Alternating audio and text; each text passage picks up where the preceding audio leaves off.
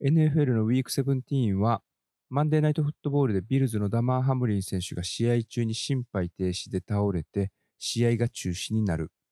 という異例の事態があって、その直後は、ウィーク18が予定通り開催となるのかどうかさえも不透明だったんですけれども、メディカルスタッフの迅速な対応も手伝ってハムリン選手の容体というのは、大方が想像していたよりも回復に早く向かいつつあって、で、結果的にウィーク18は予定通り開催されるという結果となりました。エピソード83でお伝えしてたプレイオフピクチャーに関しては、現地時間土曜に行われたタイタンズとジャガーズとの試合、これは AFC サウス地区優勝とプレイオフ第4シードというのをかけた直接対決だったんですけれども、この試合、第4クォーター残り3分を切るところまではタイタンズが16対13とリードを奪ってたんですけれども、このプレイオフがかかった大事なドライブ、テネシー自陣35ヤードからサーダン6というシチュエーションで、シーズン終盤にタイタンズと契約して、この日が実質2試合目となる先発 QB のジョシュア・ドブツに対して、ジャガーズが起死回生の QB サック。このプレイでファンブルを誘発して、で、それをジャガーズのラインバッカー、ジョシュ・アレンがスクープスコアでタッチダウン。この結果、ジャガーズが20対16で逆転勝利を収めるということになりました。2年前は1勝15敗、昨シーズンが3勝14敗と、2年連続でドラフト1番目の指名権を得るという苦しいシーズンをジャガーズは起こってきたんですけれども、2017年シーズン以来のプレーオフ出場、そして第4シードを確保するということになりました。もう一つの枠、AFC 第7シードをかけた試合というのは、現地東海岸時間の日曜のお昼からスタートする枠で行われました。自力でプレーオフ出場権を確保できる可能性があったのはペイトリオッツだったんですけれども、対戦相手がエモーショナルな1週間を過ごしたビルズ。このビルズのホームで行われた試合、ペイトリオッツは最初のキックオフリターンで相手にタッチダウンを決められてつまずきます。ただ、最初つまずいたものの前半は比較的攻撃のリズムも良くて、14対14の同点で折り返し、ただ試合を通してモメンタムをつかむことができないまま第3クォーター、フィールドゴールで3点をリードした直後だったんですけれども、この日2回目となるキックオフリターンタッチダウンを決められてしまい、一瞬で逆転を許すことになります。その後、今季のペイトリオッツにはその逆境を跳ね返す力というのは残っておらず、23対35で敗戦。プレーオフ行きを逃す結果になりました。これによってプレーオフ行きのチャンスが回ってきたのがドルフィンズ。対戦相手はウィーク17での敗戦によってプレーオフ行きを逃したジェッツ。SQB のテュアがコンカッションプロトコルに入ってる間、彼から先発 QB の座を引き継いだ2番手のテディ・ブリッジウォーターもウィーク17の試合中に手を負傷して、この日は欠場。この大事な試合を3番手 QB のルーキー、スカイラー・トンプソンに託すという苦しい台所事情だったんですけれども、やはりテュアが先発 QB を務めていた時のような躍動感のあるオフェンスを展開するということがドルフィンズはできず、シーズンを通して好調だったジェッツディフェンスに苦しめられて最後までタッチダウンを奪うことはできませんでした。ただシーズンを通して低調だったジェッツオフェンスに対してドルフィンズディフェンスもタッチダウンを許すことはなく、結果的には第4クォーター残り時間20秒を切ってからのフィールドゴールで9対6として、で、その後さらにセーフティーによる2点を加えて11対6で勝利。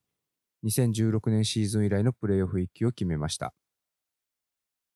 一方、NFC に関しては現地東海岸の時間帯的には日曜夕方の試合で、シーホークスが昨年スーパーボールを制したものの今シーズンは負け越し確定でプレーオフ行きを早々に逃していたラムズと対戦。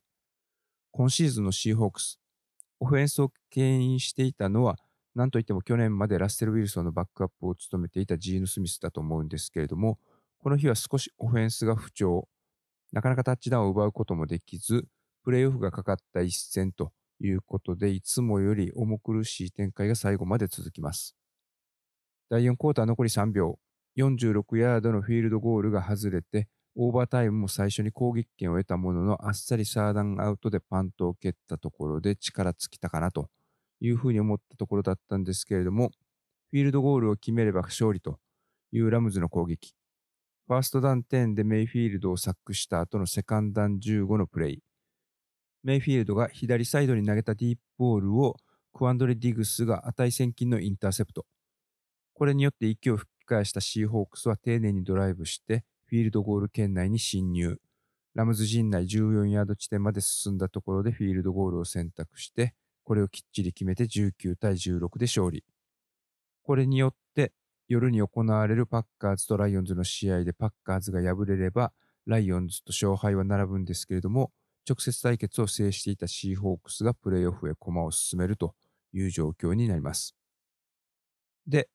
多くの方がご存知の通り、パッカーズはその夜の試合でライオンズに敗れたため、シーズン前の大方の予想を覆してシーホークスがプレーオフ行きの最後のチケットを手にしました。ということで、本来であればここからプレーオフの見どころなどを紹介するというのが無難な流れだと思うんですけれども、今回は AFC、NFC ともに最終戦で勝利を収めて勝ち越しを決めたものの、プレーオフにあと一歩届かなかった2チーム、スティーラーズとライオンズにとってこの9勝目というのがどんな意味を持つのか、これを定期購読している The Athletic よりそれぞれのチームの番記者の方が書いた記事をベースにちょっと掘り下げてみたいと思います。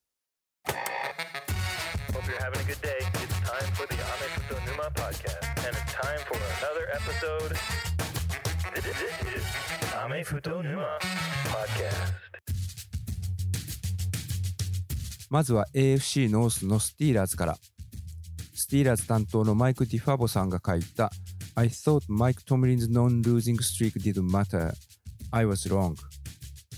僕はマイク・トムリンの負け越しシーズンなしの記録継続は意味がないと思っていた。でもそれは間違いだった。というタイトルの記事によると、彼らは前半最初の8試合の戦績というのが2勝6敗。そこからバイウィークを挟んで7勝2敗。今シーズンの最終成績は9勝8敗で、2003年以来の負け越しの危機を回避。スティーラーズはマイク・トムリンがヘッドコーチになってからの連続勝ち越し記録を16シーズン連続に伸ばす結果になってます。この記事を書いた記者のマイクさんは、かつては常にスーパーボールを狙うことをファンから期待されてきたはずのスティーラーズにとって、勝ち越しが一つの達成というのは自分たちの基準を下げているのと一緒じゃないか。そんなことで満足してていいのかという疑問を持っていたようですが、いろんな選手に取材を重ねることでその考え方に変化があったみたいです。今シーズンはビッグベンが引退して1年目。彼が不在の中で挑む最初のシーズンということで、チームとして成長する上で避けられない痛みが伴うシーズンだという認識を持ってシーズンが開幕するんですけれども、攻撃の歯車が噛み合わないままシーズン前半が過ぎていきます。それはスタッツ的にも明らかで、オフェンスは1試合あたりの平均得点がリーグ最下位の14.1ポイント。1試合あたりの平均獲得ヤードはリーグ28位の299ヤード。ランは25位で94.9ヤード。パスが24位で204.1ヤード。サーダンコンバージョンの成功率は28位で33.6%。レッドゾーンでの得点率は27位で47.6%。そして、スティールカーテンの名前で知られている伝統のディフェンス力も、ウィーク1で昨シーズン最優秀守備選手賞を受賞した TJ ワットが胸部に怪我を負って長期離脱が余儀なくされると、その影響が顕著に現れてしまって、1試合あたりの平均失点がリーグ23位の25点、20ヤード以上のロングゲインを許す回数が1試合あたり平均5.38回、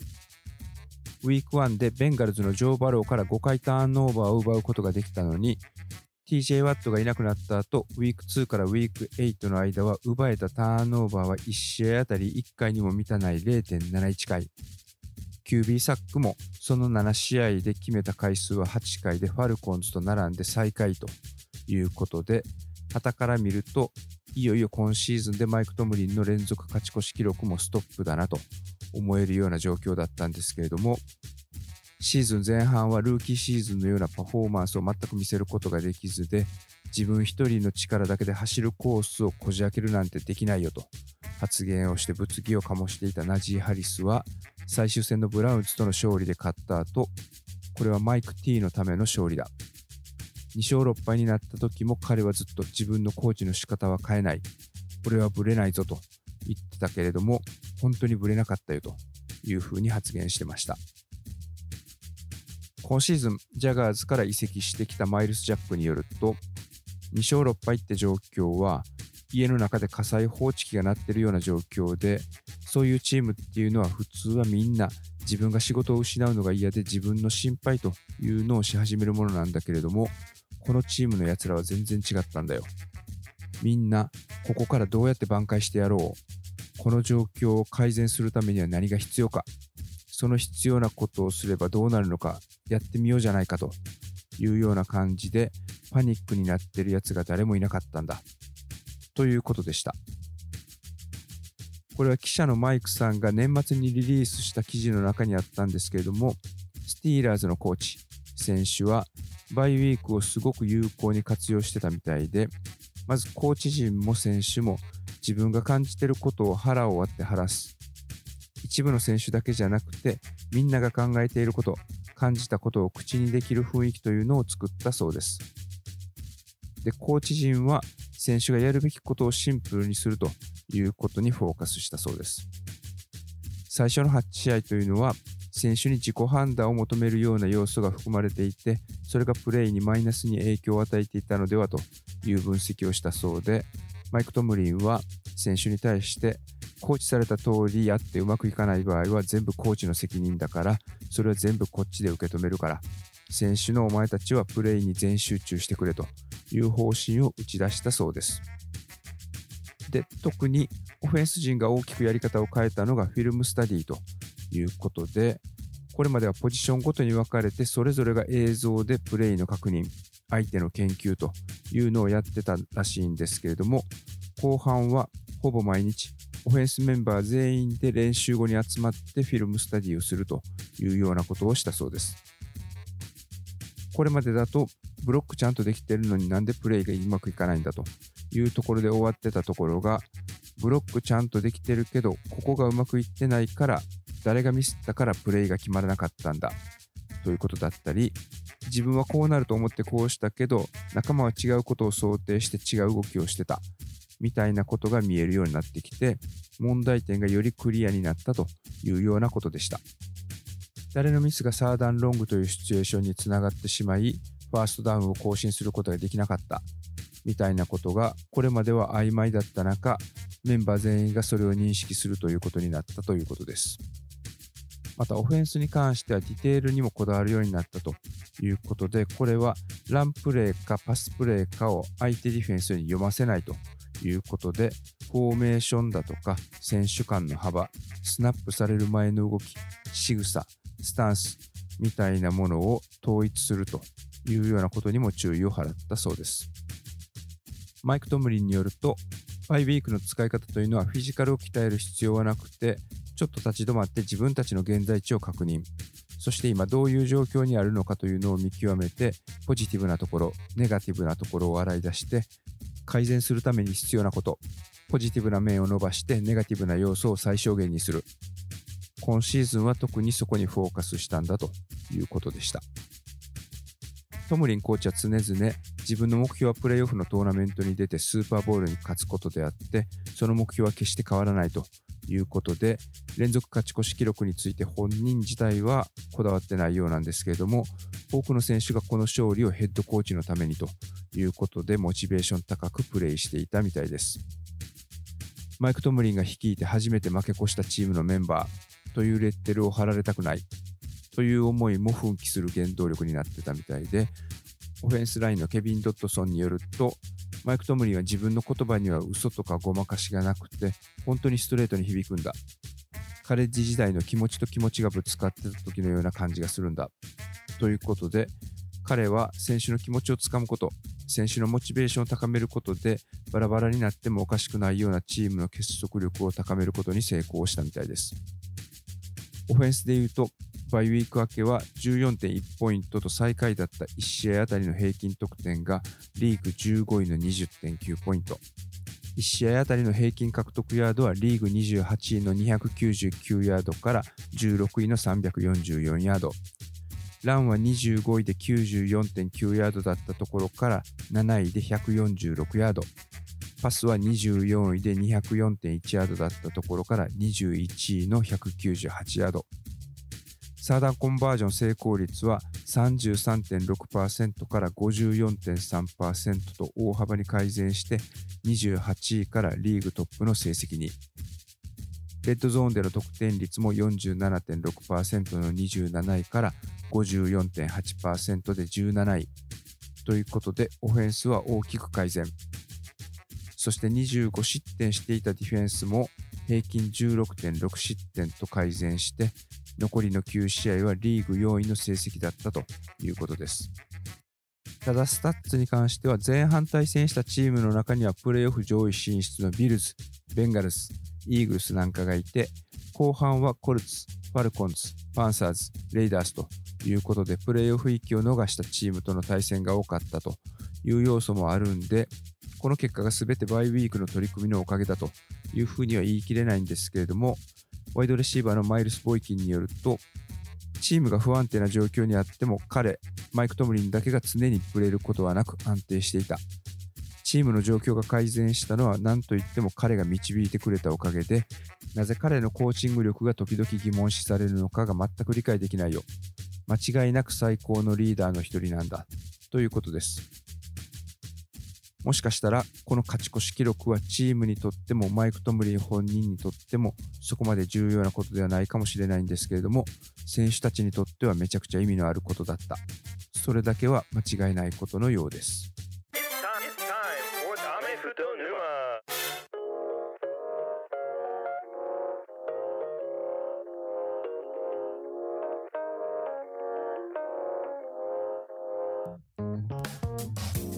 AFC のスティーラーズと同じく最終戦で勝利を収めて9勝8敗としながら、プレーオフにあと一歩届かず8位でフィニッシュしたのが NFC のライオンズ。こちらはライオンズの担当記者のコルトン・パウンシーさんのライオンズ showing win over Packers Don't underestimate Detroit in 2023パッカーズ戦勝利で証明したライオンズの2023年シーズンを見くびるなというタイトルの記事によるとこの日午後に行われたシーホークスとラムズの試合の結果、ライオンズのプレーオフ行きの可能性というのはなくなり、勝っても負けてもこのパッカーズ戦が今シーズン最後の試合になるということが試合前に分かっていたんですけれども、ライオンズの選手はプレーオフとは関係なくめちゃくちゃ燃えていたそうです。ライオンズは今シーズン前半7試合は1勝6敗。そこから7勝2敗で8勝8敗のタイとしてこのパッカーズ戦に勝てば2017年シーズン以来の勝ち越しがかかるというような試合でした。ライオンズは2018年シーズン以来 NFC ノースでずっと最下位。これは今シーズンペイトリオッツで攻撃をコーディネートしてたマット・パトリシアがヘッドコーチになってからなんですけれども、ヘッドコーチがダン・キャンベルに変わった昨シーズンも状況は変わらず3勝13敗1分けで地区最下位という結果だったんですけれども、この勝ち越しがかかった試合の対戦相手がプレーオフ常連で同地区ライバルのパッカーズ。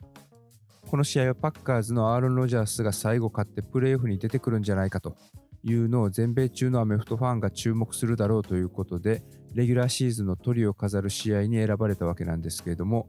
その主役の脇を大舞台で勝負弱い昔ながらのライオンズ、セイム・オールド・ライオンズとして務めるわけにはいかないということで相当高いモチベーションで挑んだみたいです。試合は接戦で前半をお互いにフィールドゴールによる得点のみで結果的には9対6とパッカーズが3点リードで後半に折り返すんですけども前半の2ミニッツウォーニングに入ってからの攻防がパッカーズにとっては誤算。ここが結果的にはこの試合大きなターニングポイントだったんじゃないかと思います。2ミニッツに入る前のドライブライオンズは6分43秒。11プレイかけて自陣25ヤード地点からパッカーズ陣内27ヤード地点まで進んだんですけれども、最後点差を6点から3点に縮めるためのフィールドゴールを失敗して攻撃点をパッカーズに譲ります。で、攻撃権を得たパッカーズはそこから6プレイ使ってボールを進めて前半残り時間1分半を切ったというところでデトロイト陣内32ヤード地点まで進んでここで時間を使いながら最後追加点を奪って2ポゼッション差に点差を広げてモメンタムをしっかり掴んだまま後半に入ろうという状況まで持っていったんですけれどもアーロン・ジョーンズがショートパスを取った後のボールをファンブルデトロイトがデトロイト陣内15ヤード地点でボールをリカバーしてターンオーバーになります。で、ここから今シーズン、この試合までで獲得ヤード数は4214ヤード、獲得タッチダウン数は29回、非インターセプト数はわずか7回。などで、いずれもトップ10以内にランキングされていて好調を維持していたジャレット・ゴフが9回中7回のパスを成功させてフィールドゴール圏内まで進み、その結果、フィールドゴールが決まって9対6で前半を折り返すということになりました。後半開始はライオンズからだったんですけれども、それはあっさりスリーアンドアウトですぐパント。ただその直後の攻撃でパッカーズはフィールドゴールを失敗して、モメンタムはどちらに傾くということもなく、攻撃権はライオンズに移ります。このシリーズ最初のプレイで13ヤードのパスを決めてファーストダウンを奪った後の2つ目のプレイ。これはフォーメーションはセットバック、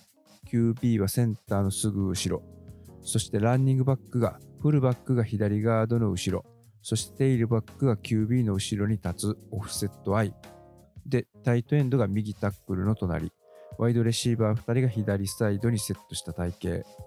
まあ、これはいろんな呼び方あると思うんですけども、まあ、右ストロング、左ツインというようなところで、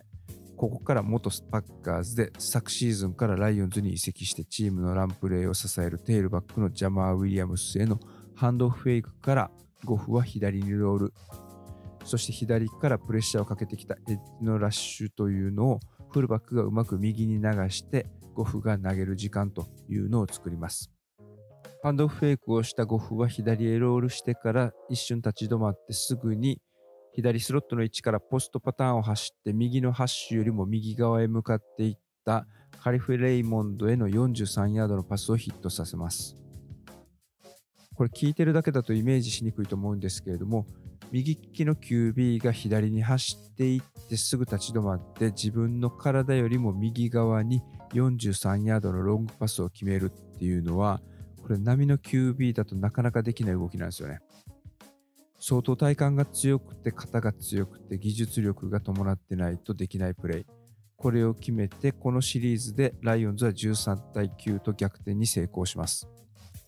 ただその直後のシリーズでロジャースとパッカーズは本領発揮。タッチダウンを奪い返して、パッカーズが再び16対13とリードを奪います。ただ、第4クォーターに入って攻撃権を取り戻してからは攻守ともにモメンタムはライオンズ。大舞台で勝負弱い昔ながらのライオンズ。The same old Lions とは呼ばせないということをランボーフィールドのパッカーズファンと全米中の視聴者に見せつけるというようなパフォーマンスでした。オフェンスは第4クォーター残り14分というところで得た攻撃権をこれを時間をですね8分使って13プレイかけて75ヤード進んでタッチダウンを奪って20対16と逆転に成功します。ゴール前4ヤードでファーストダウンを奪った後は元パッカーズのジャモー・ウィリアムスのラン2回でパッカーズディフェンスを突破というようなシーンもありました。ただこの段階で残り時間はまだ6分近くあったのでアーロン・ロジャースからすればまだまだ慌てる時間帯ではなかったんですけれどもグリーンベイ陣内33ヤード地点。サーダン残り10ヤードという状況でクリスチャン・ワトソンに向けてロジャースが投げたパスというのをライオンズのルーキーのカービー・ジョセフがインターセプト。前回対戦した時から数えてロジャースから今シーズン3つ目のインターセプトを奪います。ちなみにロジャースは今シーズンインターセプト12回投げてるんですけれども、そのうち4分の1がこのカービー・ジョセフにやられたということになるんですけれども、長年パッカーズファンだったカービー・ジョセフにとってロジャースは子供の頃からのヒーローだったらしくて、彼は人生の大半をロジャースのプレーを見て過ごしてきたので、なんとなくロジャースが頭の中で考えていることとか、何を見てるのか、みたいなことがわかるんだというようなことを言ってました。インタビューでは、このインターセプトしたゲームボールは自分のロッカーに飾っておくよ。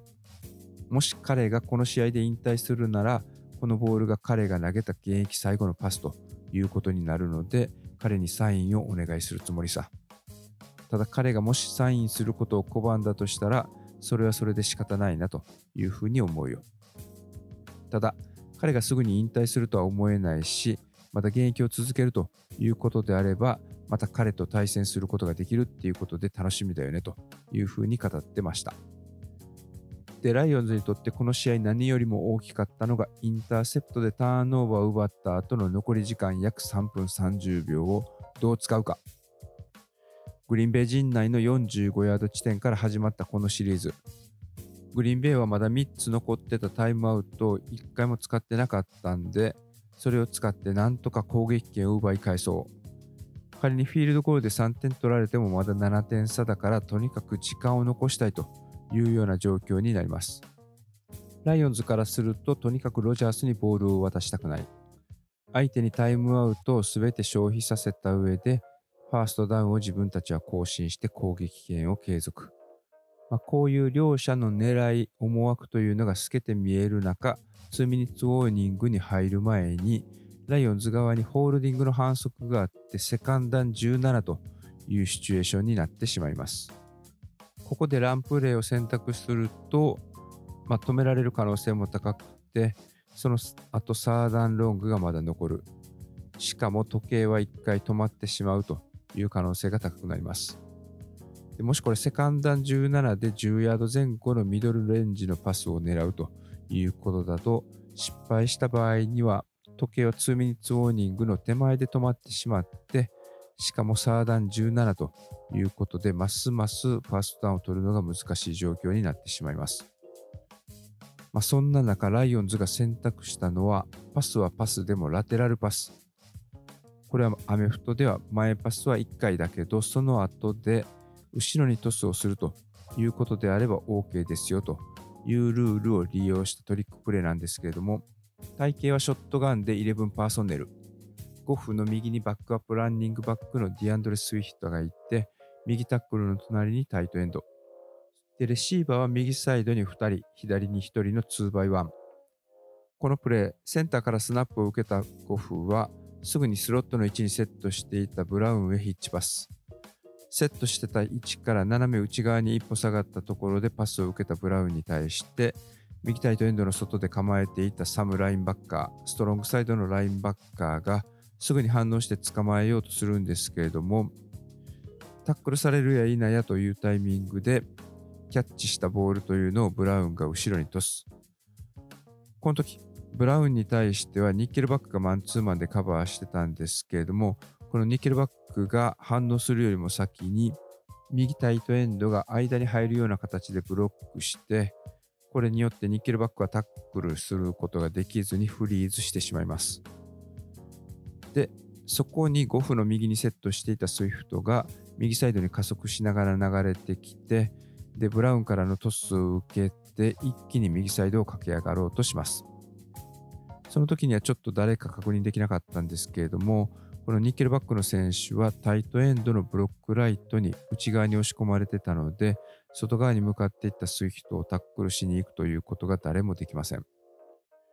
オフェンスから見て右サイドコーナーバックのラスール・ダグラスはレシーバーにしっかりブロックされてて、で、内側からスイフトをタックルするために上がってきたセーフティーの選手、彼に対しては右タックルの位置からプルアウトしてきたペネイ・スウェールがしっかりブロックを決めます。でこのラテラルパスによってスイフトは14ヤードゲイン、サードダウン3ヤードで2ミニッツウォーニングに入ります。で、残り時間2分を切ってからの最初のプレー、ファーストダウンを更新すればタイムアウトを使い切ったパッカーズには自力で時間を止める手段が残されていないため、ライオンズの勝利というのが確実になる中、当然リスクの低いランプレーを選択するということをパッカーズディフェンスも呼んでたので、このプレイではパッカーズディフェンスが粘って、ファーストダウン更新をさせず、フォースダウン1ヤードという状況になります。ここでライオンズに残された選択肢というのは、フィールドゴールを蹴って3点を加えて、7点差にしてパッカーズのタッチダウンだけを阻止することをディフェンス陣に託すということか、フォースタンギャンブルでファーストダウン更新を狙って一気に勝負を決めるのか。後者を選択した場合というのは、もしギャンブルが失敗した場合にはタッチダウンを取られればオーバータイムにも持ち込むことができずそこでパッカーズに逆転負けを喫してしまうという結果が待っています。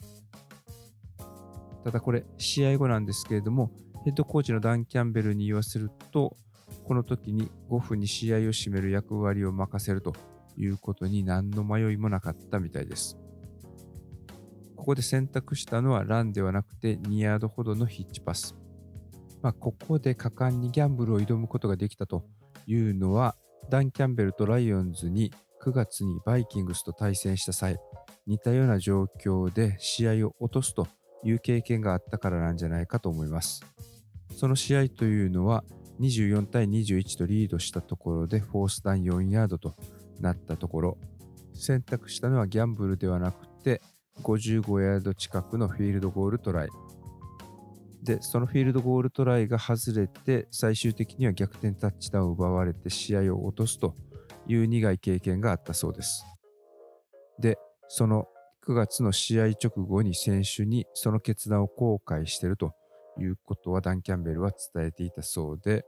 アグレッシブに戦うことをチームの目標に掲げて、フォースタンギャンブルを数多くこれまでもトライしてきたのに、それがブレたことについて、勝ちにいかなかったことについて、これを一生忘れないというふうに個人的に胸に刻んでいたということでした。で、シーズンの最後に同じようなシチュエーションがまた巡ってきて、で、ここではしっかりファーストダウンを成功させて、パッカーズとロジャースにボールを渡すことなくゲームは終了。パッカーズのホームで彼らのプレーオフ行きの望みを断ち切るということに成功しました。ダン・キャンペルと GM のブラッド・ホームズさんは、お互いに就任した当初からチームの改革には時間がかかるという認識を持っていたらしくて、補強する前に補強費用を確保するためにまず原油戦力の契約の見直しをするということが必要であったり、ライオンズのアイデンティティとかブランドを体現することができる選手を見極めてドラフトで指名するということに取り組んでみたり、フリーエージェントで補強したりというようなことで2年かけた取り組みの末、ようやく結果が出始めてきたというのが今現在ということのようです。勝ち星は昨年のトータル3勝から勝利数は3倍の9勝。NFC ノースでの順位というのは最下位から2位になってるんですけれども、同地区ライバルとの対戦成績は2勝4敗から5勝1敗ということで、これは同地区対決に関して地区優勝のバイキングスを上回る成績を残しています。で、この次、4月のドラフトでは全体85番目までの指名権というのを5つ持っていて、そのうち1巡目指名権が2つ、そしてそのうちの1つは6番目、全体6番目ということで、来シーズンはいよいよ地区優勝を現実的な目標に掲げることができる体制が整いつつあるということになってます。ライオンズは生まれ変わったんだ。来シーズンこそプレーオフのトーナメントで暴れてやるんだ。ということで、ダン・キャンベルや選手をはじめ、ライオンズにとってこの9勝目というのは、オールドライオンズからの脱却といった意味を持つことになりそうです。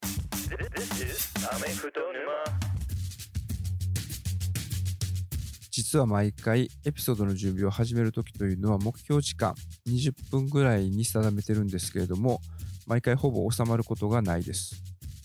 今回も NFL32 チームのうち2チームだけを取り上げたんですけれども、結果的には35分を超えるということになってしまいそうです。ただこれはですね、現地メディアが書いてる記事とか言ってることっていうのが面白いから仕方がないんですよね。まあ、現地メディアの関係者の中には、まあ、大学までスチューデントアスリートとしてフットボールをプレイしてた。で、その時にジャーナリズムを専攻してたんだ。で、結果この道に進んだという人も少なくないですし、親がフットボールコーチで自分も選手をしてたけど、その後このメディアの世界に進んだというようなケースもあります。まあ、ライター自体がアメフト経験者であるケースも多くて、取材対象に対する理解が深い分、スポットライトを当てるポイントというのも掴んでて、興味深いエピソードをピックアップする感度も高い。だから、コンテンツとしてリッチなものが供給され続けるという好循環が現地メディアには生まれているような気がします。ということで、NFL はいよいよプレイオフに突入。このプレイオフの中からもいろんなドラマが生まれてくると思うので、それはまた次週以降、そちらの方を紹介できればなというふうに思ってます。おかげさまで年明け早々、瞬間最大風速的ではあるんですけれども、Apple Podcast のスポーツ部門で1位というのを2回、まあ、ほんと瞬間だったんですけれども、記録することができました。また、Spotify のポッドキャストの方では、スポーツジャンルのカテゴライズが少し細分化されてて、人気のポッドキャスト番組もサッカーとアメフトでは切り分けて表示されるということになってます。まあ、その結果、おかげさまで、まあ、そちらの方はカレッジフットボールに特化した AGS さんのポッドキャストなんかと並んで一緒に現在表示されています。これも毎回聞いていただいているリスナーの皆様のおかげです。本当ありがとうございます。新しいエピソードを楽しみにしてくださっているリスナーの方々が徐々に増えているのかなというのは感触としてはあるんですけれども、まだまだ日本国内のアメフトファン全体の数を考えると、このポッドキャストの存在が認知されているというところには至ってないかなというふうに思うので、まだお住みでない方は番組登録や星による評価、レビューなんかをお願いしつつ、さらには皆さんが日頃利用している SNS などでアメフトファンの友人の方に向けてこの番組のご紹介など、まあ、そんなことしていただけると大変嬉しいです。また、以前からちょっと告知させていただいているポッドキャストアワードの方、このリスナー投票というのが1月20日が締め切りということなので、これはまた概要欄にリンクを貼っておくので、こちらもまだお済みでない方はご協力いただけるとありがたいです。そして12月からオープンしてるオリジナルアイテムを扱ってるスープストア。この方もね、ステッカー、マグカップ、パーカー、いくつかご注文いただいております。本当ありがとうございます。まだまだアイテム数少ないんですけれども、こちらもご購入いただけると、それが活動支援にもなるので、まあ、応援のつもりで、えー、検討いただけると嬉しいです。ということで、最後はね、いつもお願いばかりになってるんですけれども、すでに次回エピソードに向けた準備というのも現在進めております。ちょっと予想以上の一方的な展開にはなってしまったんですけれども、カレッジフットボールの頂上決戦、